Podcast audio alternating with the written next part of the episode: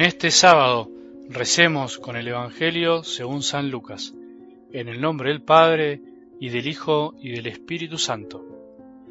Un sábado en que Jesús atravesaba unos sembrados, sus discípulos arrancaban espigas y frotándolas entre las manos las comían.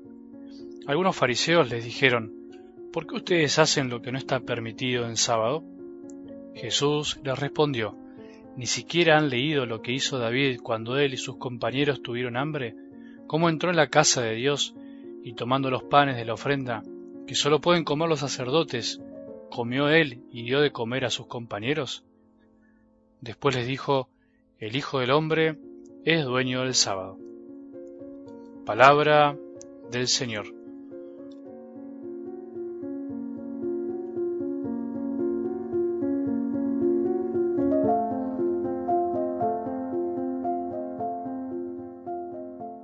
Cuando concebimos la vida cristiana como un camino de ir conociendo plenamente a Jesús como nuestro Salvador, como hombre Dios, todo Dios y todo hombre, cuando vamos despegándonos de esa vida de fe que por ahí sin querer nos han inculcado y a veces a nosotros nos cayó cómoda de pensar que es cumplir unas normas, que ser moralmente bueno, o incluso saber muchas cosas, saber mucha doctrina, saber de las cosas que enseña la Iglesia, cosa que es importante, por supuesto, pero vamos saliendo de ese esquema que a veces nos hace rígidos, tanto para un lado para el otro, porque la rigidez no es solamente el moralismo o, o ser doctrinario, sino también a veces algunos con muchas luces y con muchos deseos de libertad,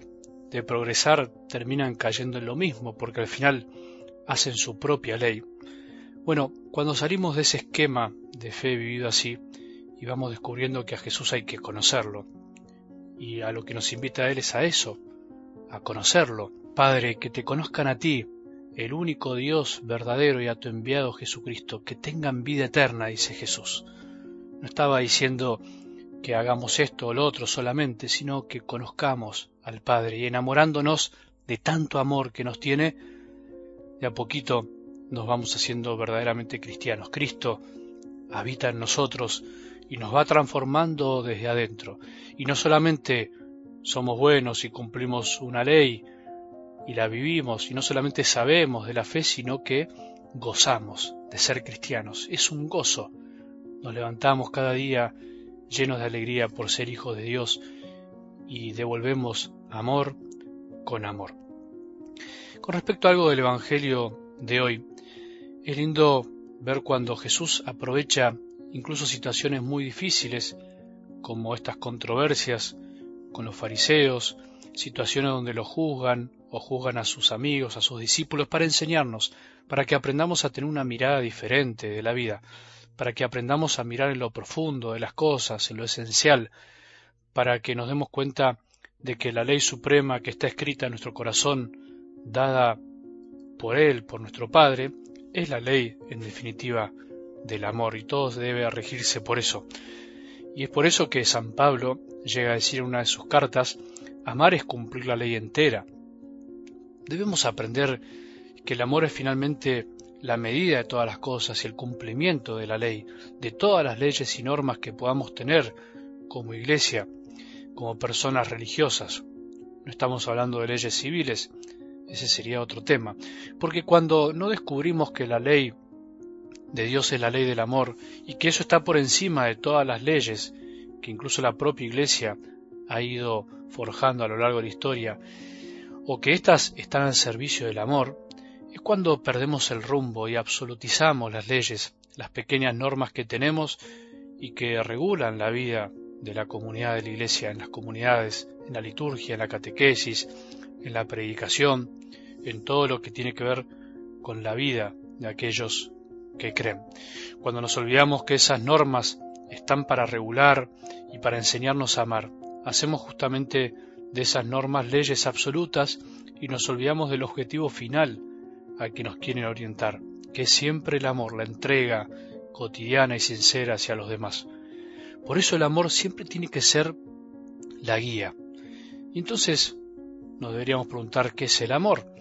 El bien del otro, en definitiva. El amor es buscar siempre el bien de los demás. Cuando olvidamos ese principio fundamental nos pasa así, como les pasaba a los fariseos, que eran capaces incluso de no hacer el bien en un sábado, porque la ley decía que en sábado no había que hacer esto o lo otro, y no había que hacer ciertas cosas. Jesús nos quiere llevar justamente a un nuevo enfoque en el cumplimiento de la ley. ¿No será que el pueblo judío se había puesto muchas leyes y se había olvidado del amor? Incluso Jesús en un momento lo dice. Ustedes olvidan el mandamiento de, de Dios por llenarse de costumbres, de tradiciones humanas. ¿No será que nosotros también en la Iglesia a veces nos llenamos de normas, de reglas y requisitos para un montón de cosas que no están mal, pero las usamos mal y nos olvidamos a veces del amor? ¿No será que tenemos que aprender a aplicar las leyes y las normas a situaciones concretas, viendo siempre a las personas, comprendiendo sus condiciones particulares, de las personas que el Señor pone en nuestro camino? Porque ese es nuestro problema. Las leyes universales las aplicamos a situaciones concretas, a veces olvidándonos de la particularidad del sujeto que las tiene que observar. Y eso también nos pasa a nosotros cuando nos juzgamos, cuando no nos perdonamos ante situaciones que vivimos, porque había que hacer tal o cual cosa y no las pudimos hacer.